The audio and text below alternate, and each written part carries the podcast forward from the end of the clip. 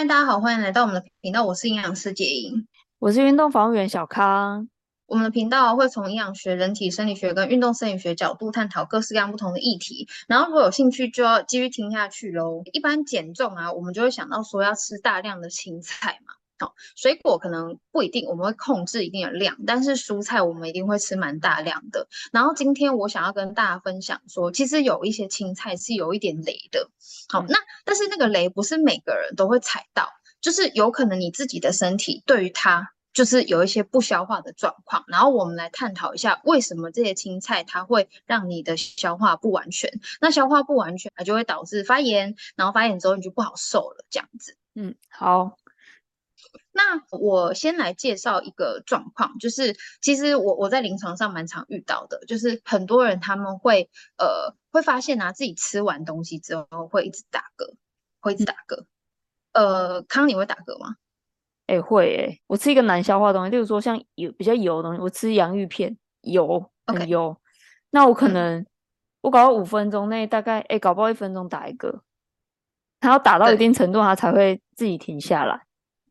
对对对对对，然后肚子就会就会胀胀的啊，我大概中间就会有一段时间是完全不想要吃东西，OK，或是觉得吃东西很难过，嗯，对，其实啊，我们人类啊是不会一直打嗝的，应该是说正常的，你吃到的食物如果对你的身体是可耐受，就是可消化、可耐受，量不会过多，我们是不太会打嗝的。好，那呃，如果说你发现你会打嗝，像刚刚康讲，你吃到一个东西太油。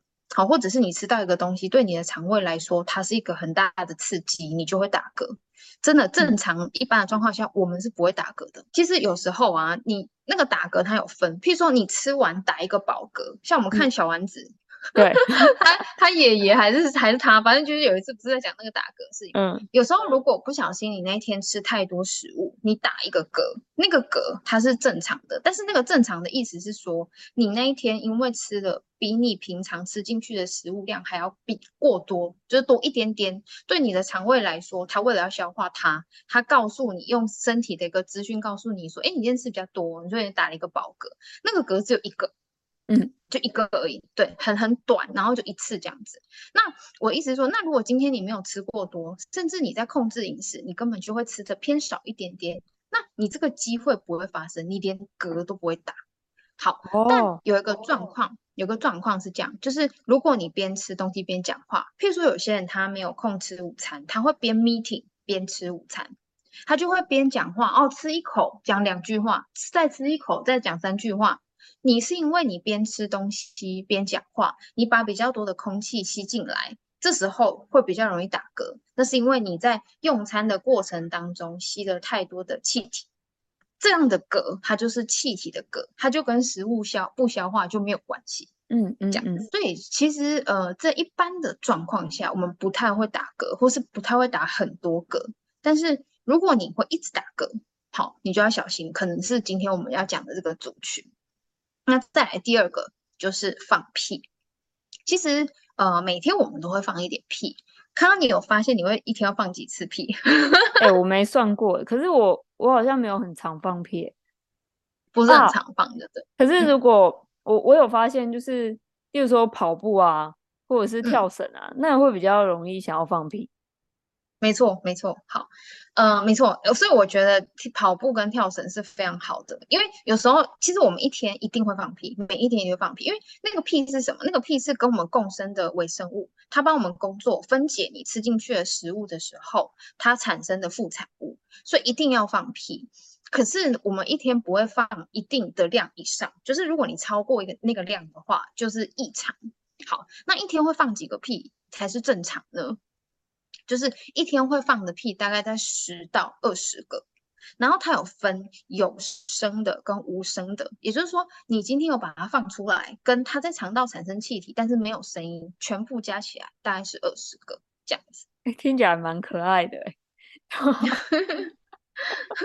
就是对，一定要放屁啦！如果你完全没有放屁，你也要小心，就代表什么？你肠子里面的共生菌可能太少了，它你没有员工帮你工作，或是你吃进去的纤维太少了，所以你的员工很饿，嗯、所以他没有办法工作，所以他的动力不足。对，所以你完全不放屁也是异常的。好，如果你发现你一天放的屁是超过二十个。就是你是发现说奇怪，我为什么吃完午餐或吃完晚餐之后，我就一直要憋屁？因为你就一直觉得你有想屁想要放，一直有有屁想要放，你可能去上个厕所也放个一两个屁，然后就回来坐在办公室的时候，过了一段时间，可能十五二十分钟又放一个，十五二十分钟又放一个。或是放一点点、一点点、一点点、一点点，就是小小小小的这样子，然后你会发现，你整个下半天，譬如说整个呃后面的三四个小时都一直在放屁，其实这样就过多了，因为这样已经超过二十个。哎、欸、啊，那有时候就是他有时候会有那种一连串的，这样要分开算吗？还是一？就是你你你懂你懂那个哈？我跟你说一连串的这样。我觉得一连串的其实就有一点多了啦，对，一一般来说不不太会，就是一连串，然后很多，嗯、然后一直持续，一直持续这样。哦，那也算是异常。对，那也算是异常。对、嗯、我们一天一定会放屁，每天一定要放，不放也是异常。可是你放了，不要放那么多。好，那比如说你刚刚讲，有时候一个连环屁，一个五一次五个，那你 你这个五个，你等下再等个一个小时，可能又放了五个，那就不就很容易超过？对啊。啊，可是我现在找到一个规律了，反正我们打嗝跟放屁就是要很豪迈，嗯、就是要很爽快的那一种。那这样子我们身体就是正常的。那如果在在那边就是就是扭扭捏捏，然后然后很多次优柔寡断，那个就是代表我们、嗯、我们的肠胃道有一些状况。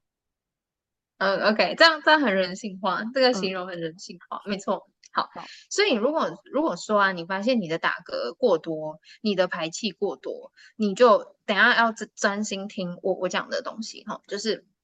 你可能就是那一群，其实你的小肠里面的菌是过度增生的啊。其实我们都会有一些呃跟我们共生的菌，那跟我们共生的菌呢、啊，它离胃越远，它的菌量就越多。好，那我们今天吃东西是不是从嘴巴吃进去，然后经由食道，再到胃，到小肠，到大肠啊，变粪便出来嘛？这样。那在胃这个地方的时候，它有比较多的胃酸，胃酸是非常强烈的杀菌剂。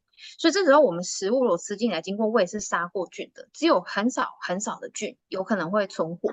好，在那个那么酸的的环境下，那剩余的其实进到小肠的时候都不太有了，就几乎是无菌的状态。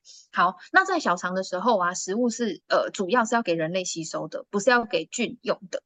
所以在小肠结束之后才会带到大肠。所以我们的身体当中啊，最多共生菌的绝对是在大肠这个地方。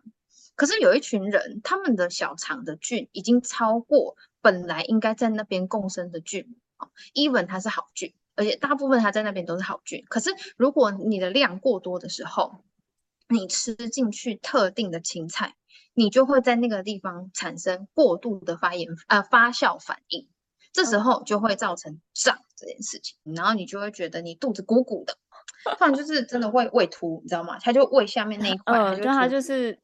比较胀在上腹部，如果是大肠的胀，就是胀比较胀在下腹这样。没错没错，它就会胀在上腹，然后你有时候你想，我想比胸部大，这很可怕。我懂，因为他们你他们在里面狂开趴，然后生小孩，天哪！对，哎，比胸部大的时候是有点难过啦，有点有点难过这样。嗯，好，所以呃，如果你发现你有这样的现象的话。第一种不能够吃的青菜类型，就是洋葱、大蒜、韭菜跟芦笋这一类型的青菜。那我讲这四个是我觉得我们很常会吃到的哦，所以你先记一下。嗯、就是呃洋葱，哎，其实洋葱在很多西式料理也会吃到。好，然后中式比较多是蒜，什么大蒜炒青菜，对不对？然后蒜炒很多很多东西，很其实很多像我们那种炒饭、炒面里面也会放大蒜啊，哦，因为比较香这样。哎，那是是蒜头的那个大蒜，还是就是很像葱的那种大蒜？哦，是真的圆圆的那个蒜头。嗯，蒜头，那很像葱的那一种，就还好，没差。呃，那那个的成分比较还好，就是它的含量比较没有那么多，嗯、主要是那个蒜头，就是我们一般讲那种白色圆圆的那种大蒜。对，嗯嗯嗯，好。然后呃，再来就是那个韭菜，韭菜，韭菜水饺的韭菜。呃，很多人吃喜欢吃韭菜的水饺，然后还有芦笋，可是我觉得我们芦笋好像比较不常吃，嗯，就好像好像是啊，台湾哈，所以那你可以记前面这三个哦，洋葱、大蒜。韭菜超多人喜欢吃的。那呃，在一般的状况下啊，就是如果你的肠道消化能力正常的话，它们是非常棒的蔬菜。可是如果你有以上刚刚讲的那些状况的话，你吃这些青菜的时候，因为它里面含有比较多的果寡糖，那那个果寡糖就是我们的肠道菌好菌喜欢的食物。那刚刚有在讲哦，就是它在小肠里面的量太多了。那今天哎，我吃进来之后，从胃这样离开进到那边的时候，他们就很嗨，你知道吗？好多东西来了，可以吃，可以吃，然后他们就赶快赶快来暴吃，然后菌暴吃，然后它就会在那边产生很多的气体，嗯，然后开 party 啊什么的，然后你就会发现，你吃完之后，就刚刚讲打嗝、放屁。堵住的那种感觉，胀在那里。然后这个状况如果就是比较显著严重的话，其实你大便是出不来的，因为它就会在那个食物会在小肠待比较久的时间，因为他们都要用嘛，他们都要吃，他们他们都会对，所以就会堵住在这个地方。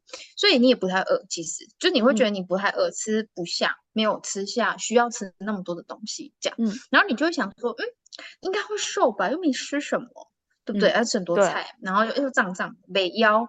对，但是不会瘦，就就是因为就是 可恶堵住啊，就气到哦，就肠子就堵住，然后就就会比较多的气体在这个地方这样子。那胀气对我们的人体还会有什么影响吗？嗯、就我东西就塞在小肠啊，那、嗯、那为什么会跟我真的瘦不下有关？因为如果一直不想吃，那我吃的东西真的很少啊，难道不会就是？再多减少一些能量吗？是有什么东西超过、这个、热量不多？嗯嗯嗯嗯，对。就好像你刚刚讲，就是因为会觉得吃下去的东西也不多。真正如果以卡路里的观点来说的话，它甚至是超低于你的一日消耗的嘛，低于你的、嗯、甚至低于你的基础消耗。那为什么不会瘦？主要原因就是，其实我们的食物在小肠，它从它的重点是从大分子变到小分子，嗯、然后经由我们的肠道的黏膜，然后从呃那个很薄很薄的黏膜进到我们的血液里面，然后在我的血液里面循环，然后给我的器官用，好、哦，给我的细胞器官用。但是如果啊那个东西在小肠待太久，被那些菌一直分解，然后它它没有办法变成那么小的东西进到我们的身体里面。第一个，你吸收是会下降。你吸收如果下降，你的代谢其实会下降，因为你需要的东西你也没得到。那对我们身体的细胞来说，它就会最近是粮食短缺，所以它只好让我的工作效能下降。它会第一个是调降我们的代谢。对，好。那第二个是因为那些菌啊，那些好菌，它在小肠里面分解那些果寡糖。它产生的那些副产物有很多是在我们的大肠的时候没有问题的，因为我们大肠是可以，我们的演化的观点就是我们可以让它待在那里共生，甚至在那边它对我们还比较好，就是因为我完全可以排除掉它，它产生各个奇奇怪怪的副产物都跟我没关系，我都有抵御力。可是小肠是没有的，我们演化里面，我们小肠就是吸收的一个地方。所以，它如果在这个地方，那些菌产生了太多我们身体不认识也不需求的副产物，对我们的小肠，我们小肠那边的军队警备力是很够的，所以。他会觉得这个东西我平常没有遇到它，我也不是我身体细胞需要吸收的东西，他就会直接跟他对干，哦，他在打他，嗯，他在打他，嗯，让他直接发炎这样子，所以会因为发炎而让你的手没有办法。好。好，所以呃，为什么要小心？好，就是你要先，嗯、因为其实刚刚讲那个小肠菌过度增生，它在呃医学上面我们是叫它 SIBO，就是它有个名字叫 SIBO，是一个症状，就是小肠菌过度增生的这个症状。那其实这个症状啊，除非非常非常严重，你去医院就诊，然后医生他根据你的状况，然后诊断出来才会跟你说你有小肠菌过度增生，所以要怎么样怎么样。那真的很严重的病人，他就是整个小肠里面有太多太多的菌的时候。你是严重到要吃抗生素的，因为菌太多了，还要把它杀掉，它杀掉一部分，你才能够正常运作，所以会这样。可是其实临床上会真的多到被确诊，然后给药去杀它，这个症状，这个现象不是很多。嗯、也就是说，大部分有小肠菌过度增生，它还是有分程度，你可能只有一点点偏多啊，譬如说 normal 只是一个值，你都是比它多一点点而已。嗯、啊，通常要多到，比如说可能多两倍以上，他才会被诊断，然后被给药。嗯、对，那没有两倍以上的那个中间人，很有点尴尬的那个人，他其实就是我们要呃希望可以解救他的族群，嗯，因为你也没有多到需要用药，但是你就是不舒服，你就是很容易一直放屁或者是一直打嗝，然后就一直很难受，或是那这时候你在，对，就是瘦不下来，这时候你就要小心你在呃青菜上面的摄取，这样。那这样子的话，就是呃。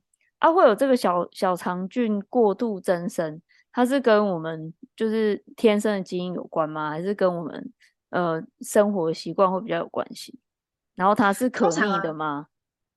哦，OK，通常啊，它呃，它跟我们的基因没有太大的关系，它跟我们的后天，就是后天你塑造给它的那个饮食习惯环境比较有关系。那呃，我因为我这边同诊，因为他的病因有很多，但是我只讲几个，就是我在临床上最常遇到的两种。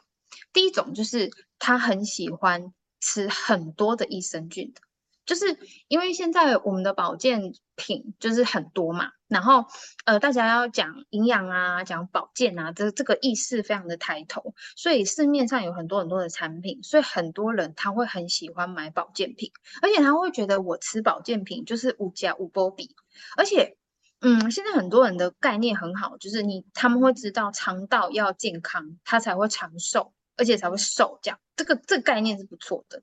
那所以他们就会买很多的益生菌，他就会。哦，可能买五种益生菌放在家里，嗯、五种，然后他就会觉得，哦，我一起床吃先吃一下益生菌，然后 我吃完食物之后，吃完早餐之后，哦，不然再吃一下益生菌帮助消化，好、哦嗯、啊，然后如果说到中午下午了，哎，有点想大便，大不出来，再吃一下益生菌，他就一直在吃益生菌，嗯，一天到晚都在吃益生菌，早餐餐加点心吃益生菌。如果说有一点保养磨人，就是一直不断的在补大量益生菌的人，啊，吃好菌食物的人，他平常又很养生，然后会吃味增啊，会吃泡菜啊，吃优酪乳啊，吃优格，你看哇，他可他可以吃下非常非常多的菌。哦，这时候我会建议你，你就先停一下，或是你把它减掉。譬如说你一天吃一包至两包就好了，你的状况就会有一点点改善。这样，嗯，哦，所以今天就算我不是刻意去买保健食品。然后我就觉得，哎，我要增加我益生菌，可能我就一直喝味增汤，然后一直吃泡菜，然后一直吃那些有好菌的东西，那也会造成这个状况。呃，我我只能说，如果你单纯从食物里面补充，你不大可能会过量。好，我刚刚讲那个状况是，嗯、他的食物里面也挑了，但是他觉得不够，他就觉得说我还是要再加那个补充剂型的益生菌。通常补充剂型它很浓缩，它的菌量就会很多，比如说一包就一百亿，嗯，这样，啊，可能一天吃了五包这样，然后再加上它本身的食物里面还有好菌，嗯、那就有可能会很多量。但是如果你完全不吃产品，你只吃食物来源的菌，它的量不可能跟那个萃取的那个一包那样子那么多。哦、所以如果你单纯吃食物还好，嗯，对。然后第二个会会这样子，会造造成 SIBO 状况的那个人，就是他平常的时候，只要觉得压力大，哦，食物有点消化不良，或者是他吃太多了，哦，譬如说我吃个大餐，吃个吃到饱，哦，可能真的前面刚刚都不吃东西，譬如说一整天忙都没有吃，晚上宵夜那一餐吃很大餐，就他就觉得胃啧啧，肚肚胀胀的，他就会去吃一下。可能金石字哦，张国周，反正就吃胃药就对了。嗯、那他吃完胃药都会觉得，哎，打一个嗝就舒服了。好、哦，那他会成为他的习惯。他就是只要每一次吃完，觉得有一点遮遮胀胀，他就去吃胃药的人。嗯、那这样子的人也非常容易有 SIBO 的状况。哦，为什么呢？嗯，对，就是因为其实我们在吃胃药的时候，胃药的功能是干嘛？就是要降低那个胃酸分泌。对，胃药它最主要的功能，最简单那一款，你可以买到药粉的那一种，直接吃的那一种，它的主要功能就是在减少胃酸分泌。嗯，那你想想看，如果我三餐吃完，反正我每次肚肚我都吃一匙，每次肚肚就吃一匙，你是不是一整天都在减少胃酸分泌？嗯，那如果你做这件事情一整年，其实想当然了，你是不是正常来说，我们一般吃东西以后，我会分泌的那个胃酸，对你来说，常常吃胃药的人来说，你的量就减量了，嗯，对吧？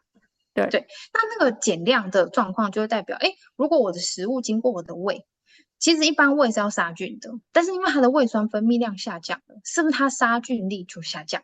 对，对，所以它杀菌力就下降。那哎，我吃食物进来以后，是不是到我的小肠的那个呃菌量它就变多了？因为在胃它没有把它杀完，嗯、对，所以就就有可能造成我刚刚讲那个 SIBO 的状况，小肠菌过度增生的状况。嗯、哦，了解。那就是我刚刚突然想到有一种状况，就是如果说。是胃本身，像是胃酸分泌过多，也会让胃会觉得胀胀的。会，可是那个是胃胀，而不是呃，我刚刚讲小肠的那个胀的感觉。嗯、就是对，因为有时候胃胀是因为你真的吃太多了。譬如说你吃东西，你你吃的那一餐的油量很多，然后又喝咖啡，好、嗯。油过多本身就会刺激胃酸分泌，再加上咖啡因本身就会刺激胃酸分泌，所以有一种胃不舒服，真的是因为胃酸过多。那那个胃酸过多的当下的那个胃胀，它不会造成 SIBO，不会。嗯，当下的那个胃胀就是真的，哎，食物在这边就是真的没有办法离开胃到小肠，所以它那种胃啧啧不舒服。如果真的是这样的一个状况的话，我会建议你，你短时间可以吃一点胃药舒缓。因为如果你不吃，你可能要拖很久，然后让慢慢的让它减少嘛，然后让它离开胃，那段时间可能会非常非常的不舒服。好，所以短时间可以讲，可是我觉得尽量尽量减少有这个状况的发生。好，就比如说你油的东西，你不要吃那么多，或是吃那么快，或是你不要把油跟咖啡因一起吃，就可以减少这个现象。哇，那喝下午茶不是超危险？就是蛋糕配咖啡不是标配吗？对，其实其实，所以你看那个电视上那个我呃胃胃食道逆流的那个药，就我忘记那个、嗯、那个广告叫什么名字。我我每天我你知道我每天如果有看到广告的时候，我都看到那个胃药的广告。哎，就是因为其实很多人会吃下午茶，然后下午茶一定是蛋糕啊塔塔嘛，对，蛋糕塔，然后呃泡芙，然后配一杯咖啡。其实这个这个配方还蛮容易诱酸又诱发胃酸过度分泌，而且你想想看，如果你午餐就是一个叉本炒饭。嗯哦，很油了，对不对？对，下午茶再吃这个，然后再喝一个咖啡，其实它久了，它都一定会有一点胃酸逆流或胃酸过多。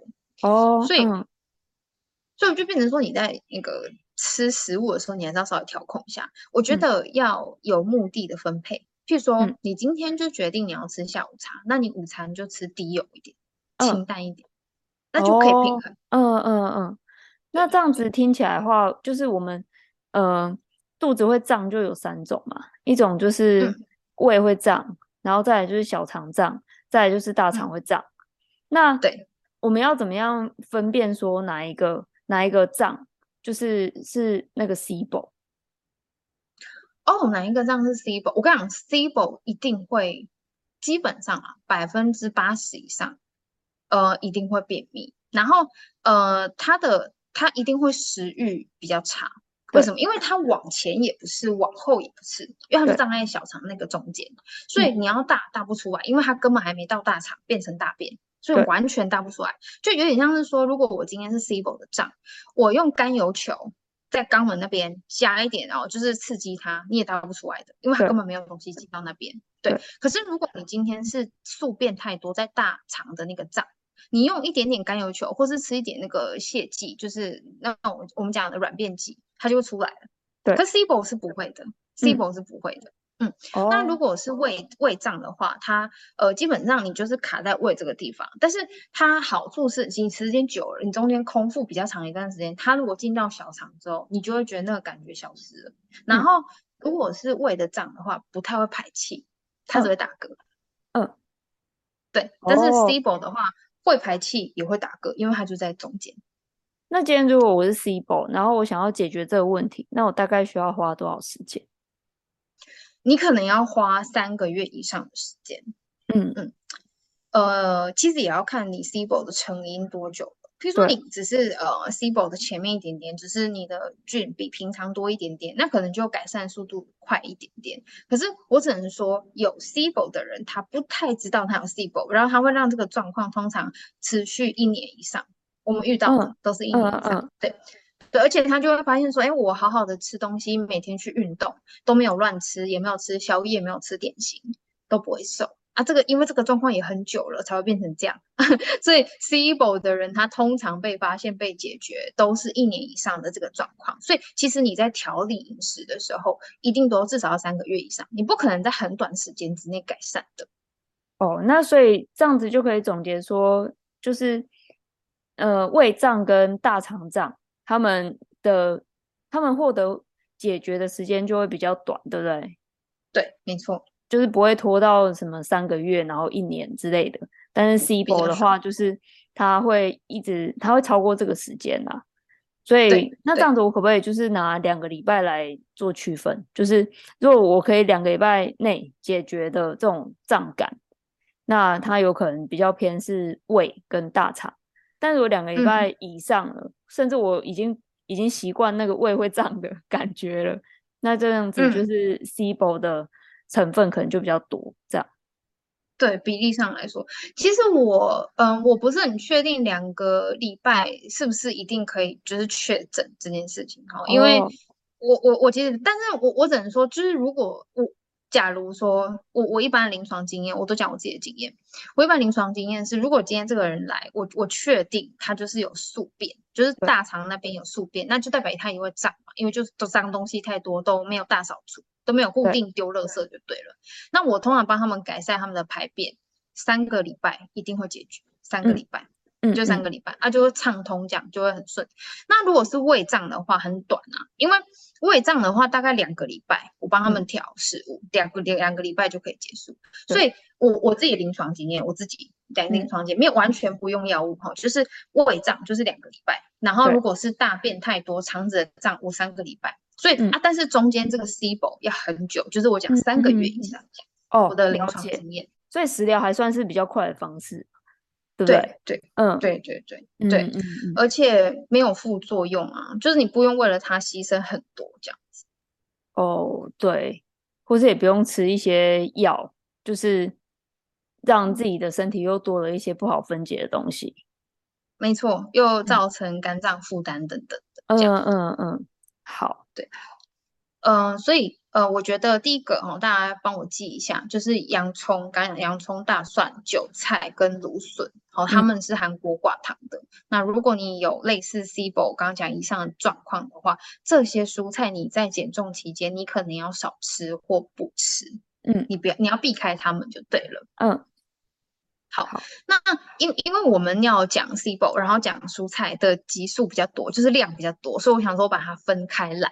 所以我们今天就先讲第一个哈，富含比较多的果寡糖的蔬菜，就是这四个。然后我们下一集会再讲别的那个蔬菜，嗯、好不好？还有另外一个成分，然后那个成分会让我们一样哦，就是你的小肠是没有办法分解它的，所以会造成一些肠胃道的问题，而没有办法变瘦。